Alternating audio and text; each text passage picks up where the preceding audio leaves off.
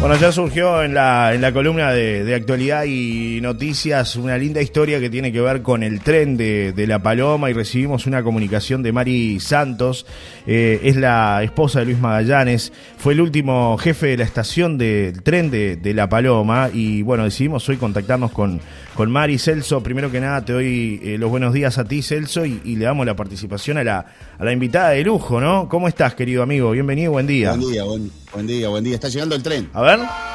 Ahí está llegando el tren. Opa, el tren de Gerardo Martínez, ¿eh? Apareció. Sí, sí, sí, sí. Bueno, nos falta Gerardo, pero se va a conectar ahora más tarde. 5 grados la temperatura aquí en Maldonado está fría, ¿eh? La Sí. mañana está fresca. No sé cómo está en la paloma, pero realmente está fría. No, acá un poquito más de temperatura. Acá hay un poquito más de temperatura. Tenemos como Y on- acá- 11 grados, 12, 7. Bueno, algo nuboso, fría la mañana, pero le vamos a poner calor y le vamos a poner entusiasmo y un poco de recuerdo, porque nos han pedido también. Tenemos mucha información para compartir con ustedes.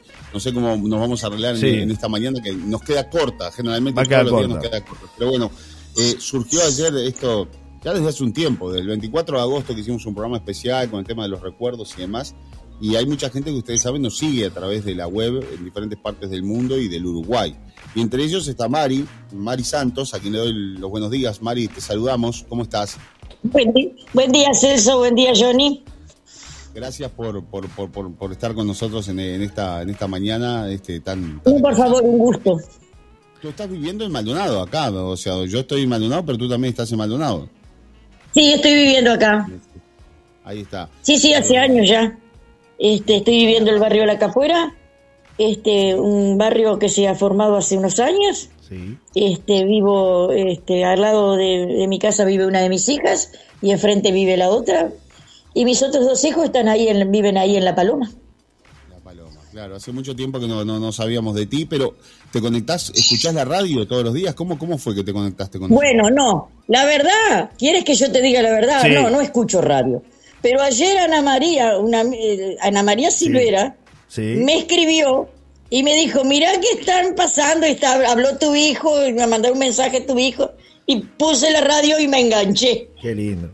Pero no soy asidua mm, de la radio. Bueno, bueno, bueno, ahora tenés una oportunidad ahora. Es cierto. ¿Cuántos años, ¿Cuántos años hace que no estás en La Paloma?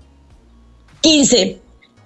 15, ahí está. Bueno, yo ni te dejo... Toda una historia Este, atrás, María, ¿no? Porque tiene que ver con, con que ustedes vinieron a La Paloma. ¿En qué año llegaron a la estación de La Paloma? Primero, contarle a la gente que de repente ayer nos enganchó que tu esposo, Luis Magallanes, y ahí suena el tren de Celso Cuadro y de Gerardo Martínez, fue el último jefe de la estación del tren de La Paloma cuando el tren funcionaba. Claro, y sí, ¿no? Y cuando ya se cerró la estación, este, la estación se cerró con nosotros adentro. Claro. Nosotros este, nos fuimos de, la estación, nosotros fuimos en el año 1983 a La Paloma. Sí. A- fue el jefe nombrado, este, el jefe fijo de, de La Paloma eh, fue mi esposo, este, que falleció hace 16 años, este, fue a vivir fue como jefe de La Paloma.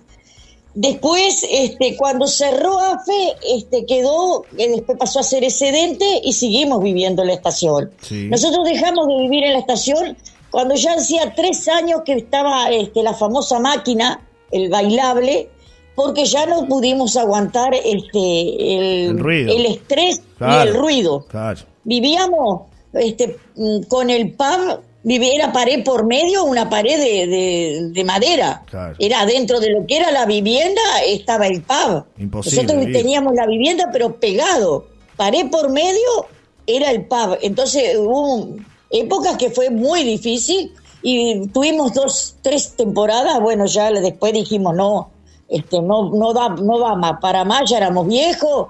Este, incluso mi, mi esposo tuvo una- un infarto y bueno, Claro. ahí decidimos este, mudarnos y bueno, y salimos a alquilar. ¿Cómo era Pero esa sí vida, Ana María? este- ¿Cómo era esa vida que, que- que llevaban adelante? Bueno, ¿ustedes de dónde venían, primero que nada? Porque me imagino que eh, tu, tu esposo estaba asignado a, a otra estación, eh, tal vez antes, en otros lugares. Que, eh, ¿Dónde vivieron durante todo lo que fue su vida? cuando yo me casé en el año 1969, me fui a vivir a Estación Gallinal en el medio del campo. Era mi esposo, yo recién, recién casados, y un telegrafista, éramos los tres que estábamos en una estación este, muy similar a Garzón. este, una estación muy grande en el este, entre las estancias de, de Alejandro Gallinal. Bueno, ahí estuvimos unos dos años y lo trasladaron a él de telegrafista a Punta del Este. Ahí vivimos en el año, a fines del 70, nos vinimos, a mediados del 70 nos vinimos a vivir a Punta del Este.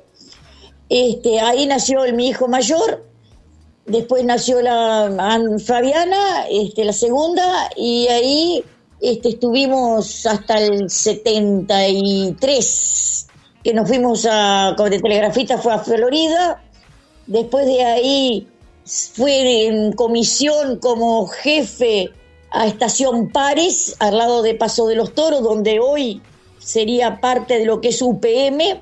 Sí. Y de ahí en el año 80 y 80, fines del 80, fuimos a la estación La Floresta. Ahí en la estación La Floresta era este, un jefe interino. Y de ahí sí, ya en el 83 pasó a ser jefe este, fijo nombrado en estación La Paloma, que era uno de los anhelos de toda la vida de él, era vivir en La Paloma y lo logró. Este, y bueno, y ahí este, nunca se quiso ir de La Paloma y, y ahí falleció.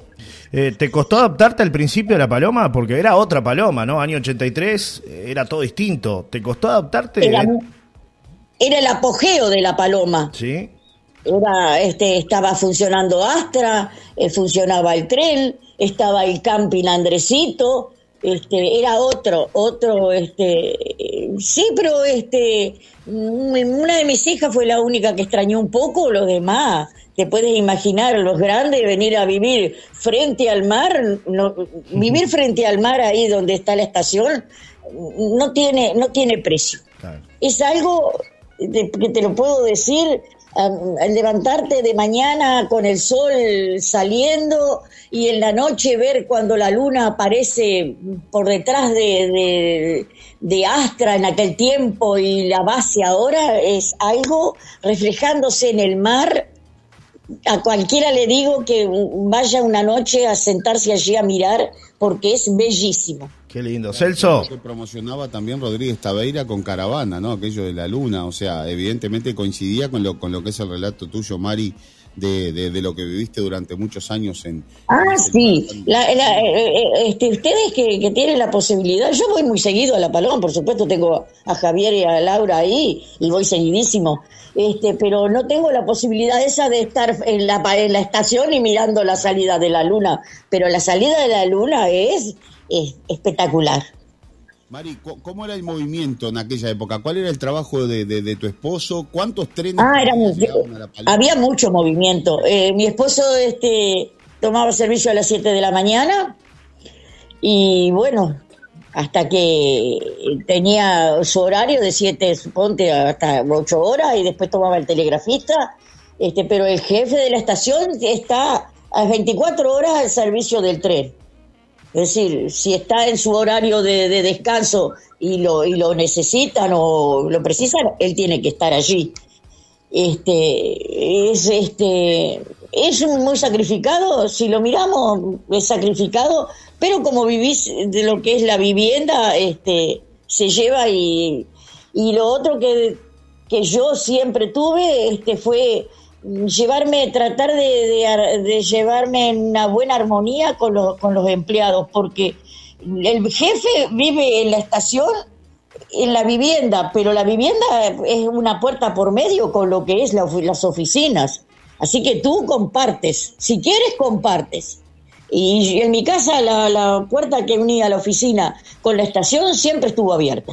Allí en mi casa era decir permiso y entraba el telegrafista, el peón, el, el inspector o el que estuviera.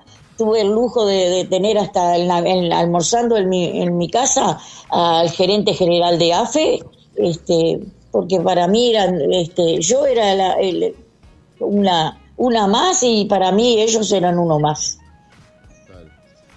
Me imagino que muchas anécdotas de la época también, ¿no? O por lo menos alguna que te acuerdes, ¿te acordás de alguna anécdota, algo que, haya, que hayan vivido allí como, como familia en relación al tren, de, de, de todo lo que, lo que, lo que pasaron?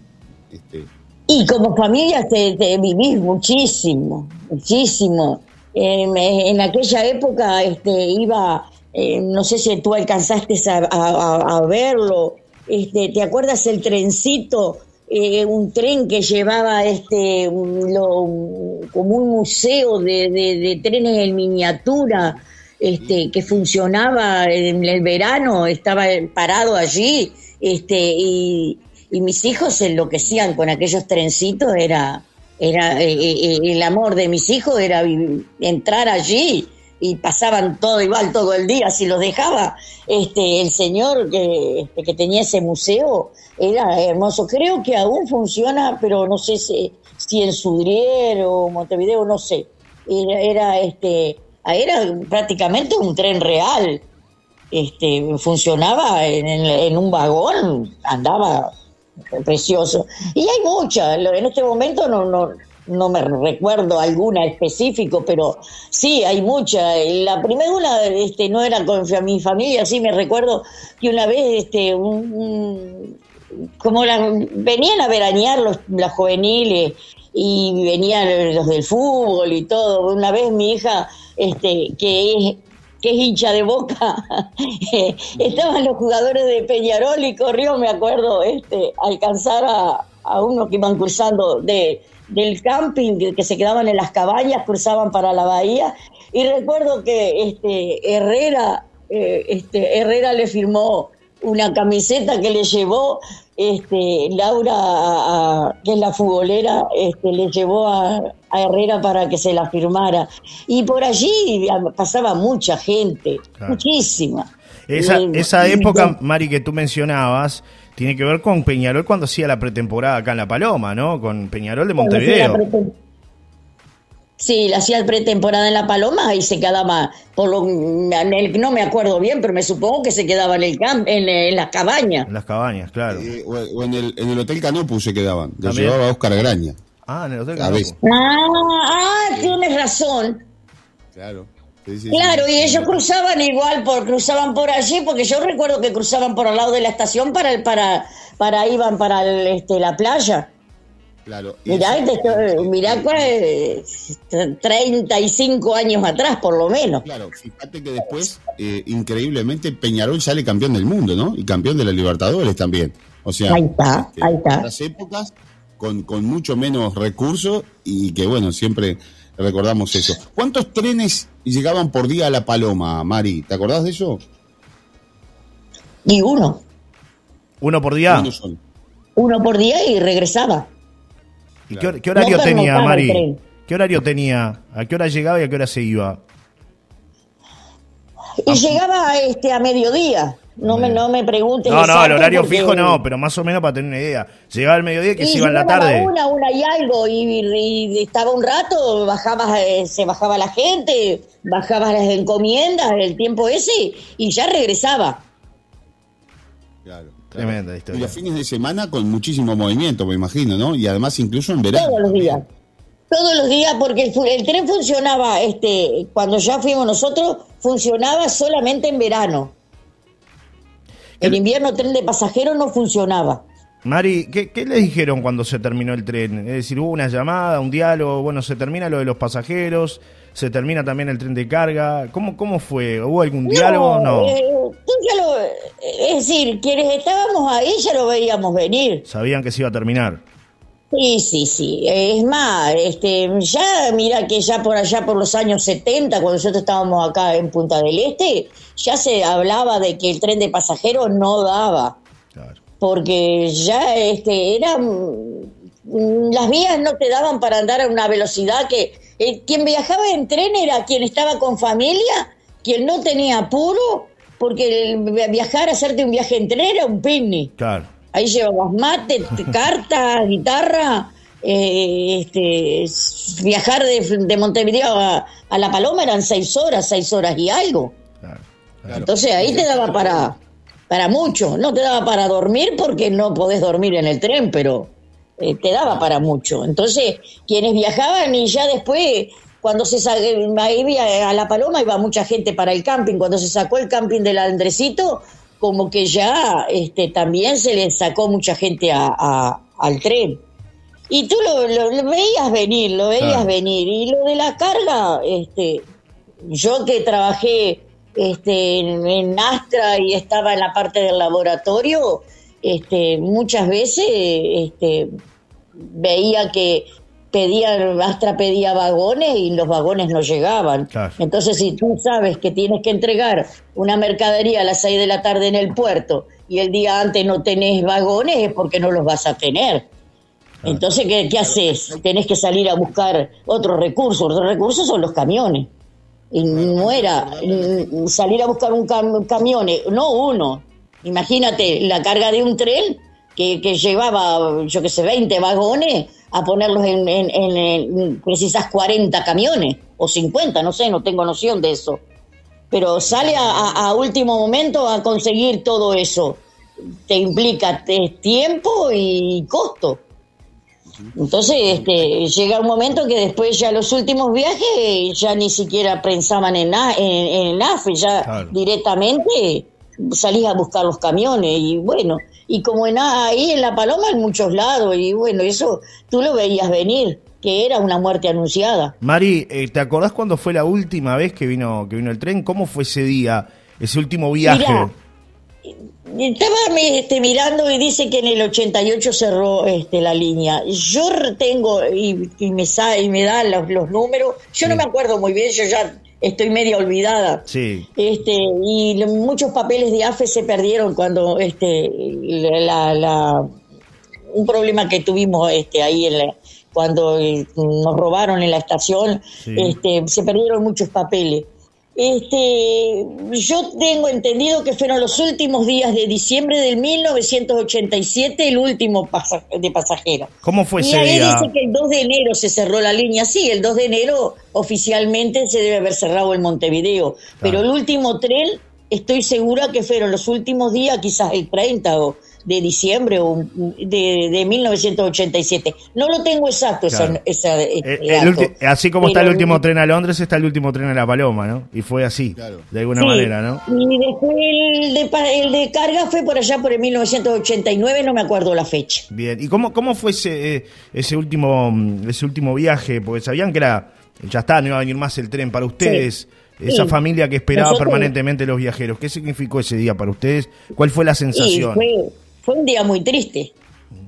En realidad fue un día muy triste. Saber que, ya después no, no ibas a, a, tener más, no solo eso, sino que el trabajo ahí ya quedó tecleando. Después ya mi esposo este, pasó a ser excedente, ya no era lo mismo. Este, hijos para que mm, tenía dos hijos chicos, totalmente. Eh, no, no, muy fácil, fue muy difícil. Además, este, la categoría de, de Magallanes, si bien no era mucho, pero era jefe de estación, no, no encajaba, por ejemplo, en el juzgado, la categoría que él te, que, te dan una categoría, no daba para ir a, cubrirse como otros que se fueron al banco de seguro, se fueron. Magallanes este, no, no, no daba, porque para ir al, juzgado que estuvo para entrar, este, iba con más categoría que, que la jueza, entonces este, ya ahí no pudo entrar y, y bueno, y siguió siendo excedente y se jubiló siendo excedente con mucho menos sueldo de lo que hubiera sido si hubiera estado trabajando. ¿A qué se dedicó Magallanes después de la, de la estación? ¿Qué hizo tu esposo después que cerró la estación? Ya estaba, ya se jubiló. No, ya se jubiló y no trabajó ninguna, no trabajó ninguna actividad más, no, no, no, no desarrolló no, no, Después tuvimos, después este, pusimos este el lavadero. Lavadero, claro, un lavadero. Sí, tuvimos el lavadero, lavadero Magallanes, ¿no? El lavadero estación. El lavadero estación, de, pero muy conocido por ser el lavadero Magallanes, ¿no? Sí. Claro, la familia Magallanes. ¿Qué época? Eh, eh, tú me dices que, vas a La Paloma generalmente. Eh, ¿qué, recuerdo te queda cuando, cuando pasás por allí por la estación actualmente? ¿no? Este, tú sabes que nunca más entré a la estación. Nunca más. Nunca más entré y trato de no pasar. Claro. Sí, Es un, me, me, Te genera tristeza me, me genera tristeza este y voy en, no sé si, si con, decírtelo, contarlo. Eh, allí frente a la estación, allí no mismo frente a la estación, sino este donde está el estacionamiento de, de Astra allí. Sí. Allí fue este donde le dio el, infarto a Magallanes y falleció. Claro, claro. Entonces obviamente. No, no, es un recuerdo grato. Claro, si bien es un lugar que les dio mucha alegría y bueno, allí criaron a sus hijos y fue el lugar de la familia. Pero me, queda, eh, me queda el hecho de que eh, allí era donde él le gustaba estar. Claro, claro, claro, claro, claro. Y hay que quedarse con ese recuerdo que es lo más lindo, seguramente, ¿no? Totalmente. Él había ido a pescar con mi hermano y bueno, y pescando, este, que era lo que amaba hacer. Y, y hoy este me genera a veces este, una alegría enorme y una tristeza este cuando veo a mi hijo este exactamente si ven a, ves a mi hijo este pescando este con su caña, con su mate y su termo, es el padre este exactamente igual. Claro, es la figura del padre. Sí, sí, sí. Mari, no te queremos robar más tiempo. Celso, no sé si tenés alguna pregunta más para, para Mari. No, yo, yo soy más grande que tú, Johnny. Sí, y, por este, Y por, supuesto más chico que Mari, pero recuerdo me llevaban a ver aquellos, este, aquellos vagones con, con el tren, este, que, que, era eh, un trencito este, igual al de AFE, pero bueno, estaba dentro de un vagón que era el atractivo en verano y bueno, y a toda la familia. El, que yo te digo, estaba el, el, museo que, que tenía, este, que mis hijos se levantaban de mañana y se, cuando se iban para allí y andaba a buscarlos durante todo el día, que estaban allí siempre. Era hermoso aquel, este, eh, se llenaba de gente. A veces este, los tenía que sacar yo para que dejaran lugar a otras personas porque era un vagón. Claro ¿Te acuerdas que era, eh, era un atractivo? no, sea, no se compara con ahora. Y después, este, otra de las anécdotas, este, iba mucha gente a acampar y amigos de nosotros, yo alcancé a tener, este, yo les cuento a veces, y mamá, ¿cómo hacía? Y hasta 25 se bañaban en mi casa. y acampaban en el fondo, allí en la, parte de atrás de, de la estación este, y después había estaba el otro camping que allí al lado de, de, las viviendas que hay ahora, ahí funcionó un camping unos cuantos años.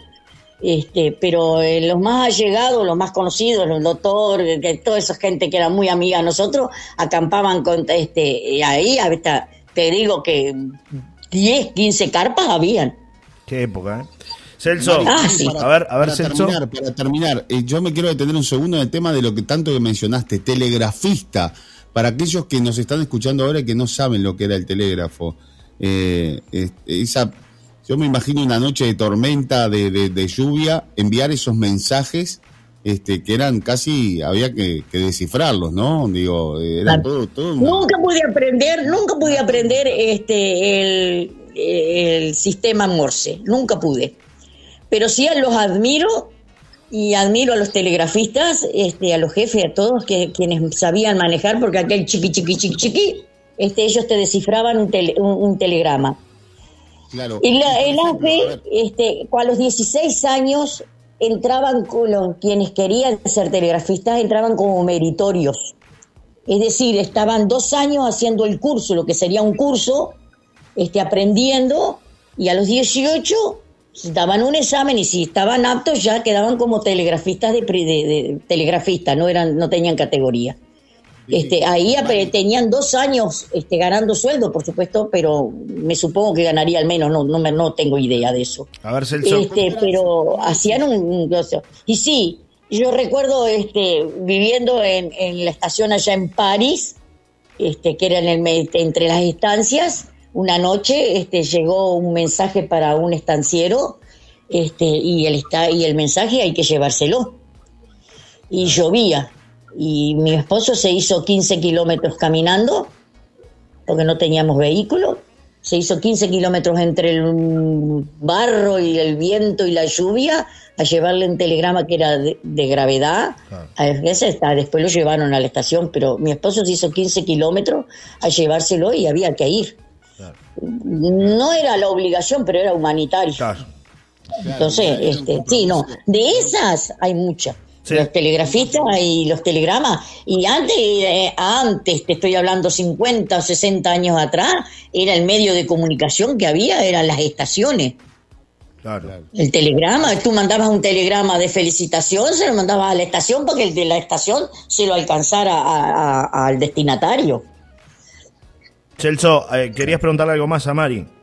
Eh, sí, eh, solo para, para, para terminar. Eh, ¿Cuál era la función? Justamente quería apuntar a eso. Es decir, el, telegrafista enviaba la información de que el tren a las a la una y cuarto salió de la Paloma rumbo, o sea, porque tenía que haber información. Era la forma de comunicación, ¿no? Primero que nada, la claro, claro. atrasado, sí, era para contar. Este, sí, sí, el que estaba, este, tanto el telegrafista como, como el, jefe, eran quienes tenían este, el debe, la, quienes eh, comunicaban, este, le daban salida al tren, pero se lo comunicaba a la estación siguiente.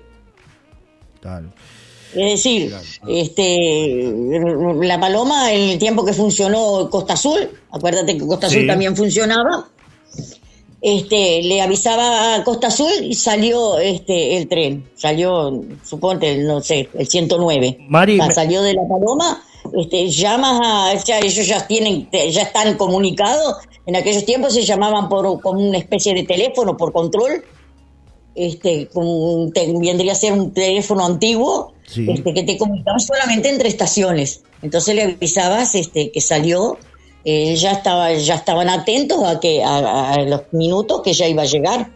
Y ese le, iba pasando este, estación más por estación, iba avisando este, no es que la paloma le avisaba a Rocha, no, no, tenías que avisar a, Costa Azul para que Costa Azul estuviera atento. Si no había pasaje o no tenía, este, a veces en algunos lados no paraba, bueno, le alcanzabas el arito, que ahí ese aro famoso que se le alcanza al, conductor o el chofer, no me acuerdo cómo se llamaba, este, se lleva ahí, lleva un, una, un papelito y ahí le mandás los datos de, si hay algo, suponte si tiene que tener precaución en algún lado, este, ten precaución en tal lado porque pasó tal cosa, o eso ahí van los datos, los las datos que, que se le alcanzan al, conductor de la, de la máquina.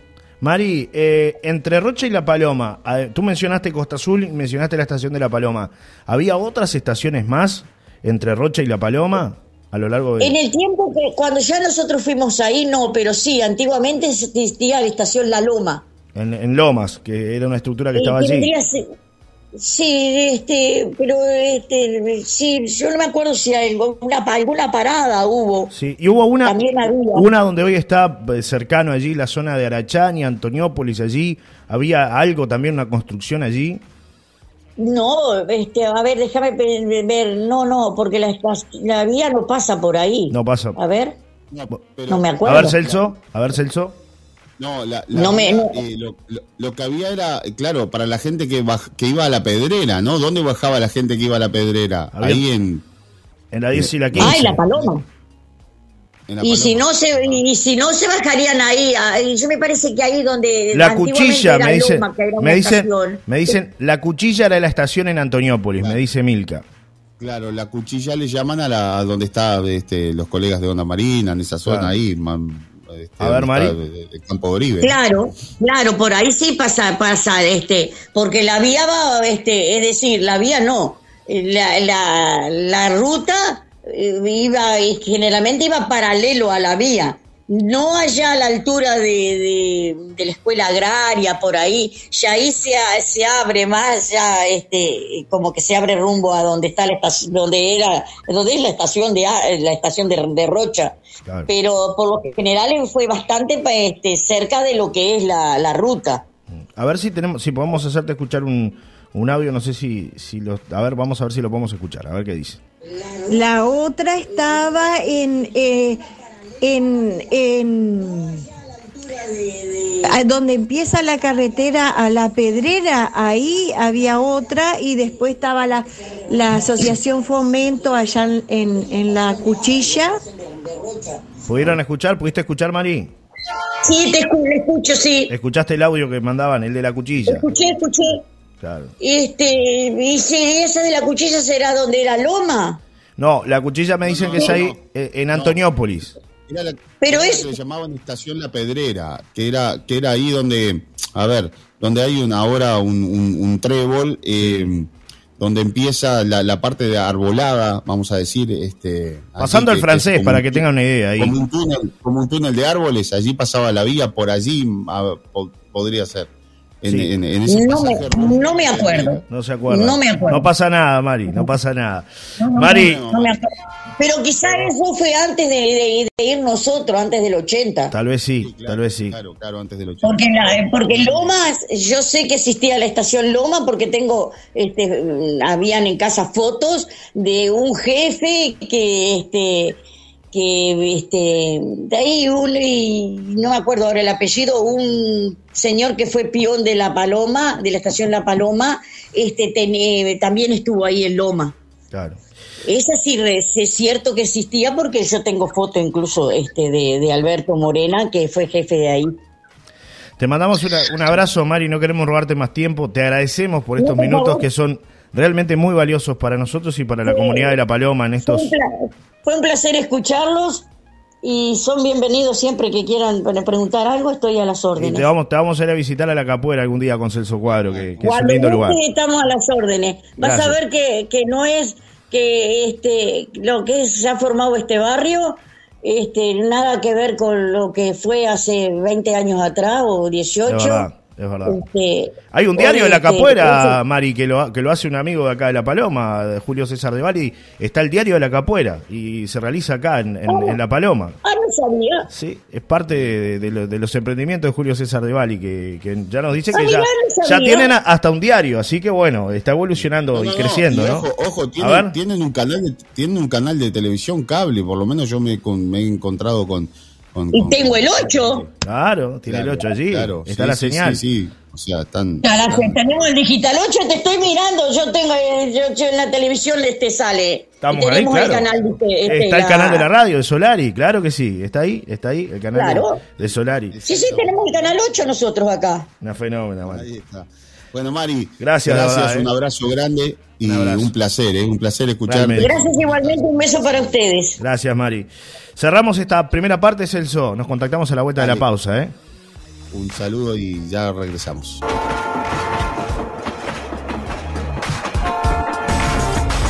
Presentó este espacio en Solar y Radio. Provisión Barrio Parque. Completo mini mercado. Ahora con nuevo servicio. Anexamos frutería. Viajamos todas las semanas para traerte lo mejor del mercado a tu mesa. Con muy buenos precios y ofertas. En Barrio Parque. Calle Amaral Casi Canilla. A una cuadra de la ex fábrica de hielo. Con la atención de Lucía y Cristian. De lunes a sábados en horario continuo de 8 a 23 horas. Domingos abierto de 8 a 13 y de 17 a 23 horas. Provisión Barrio Parque. Chile.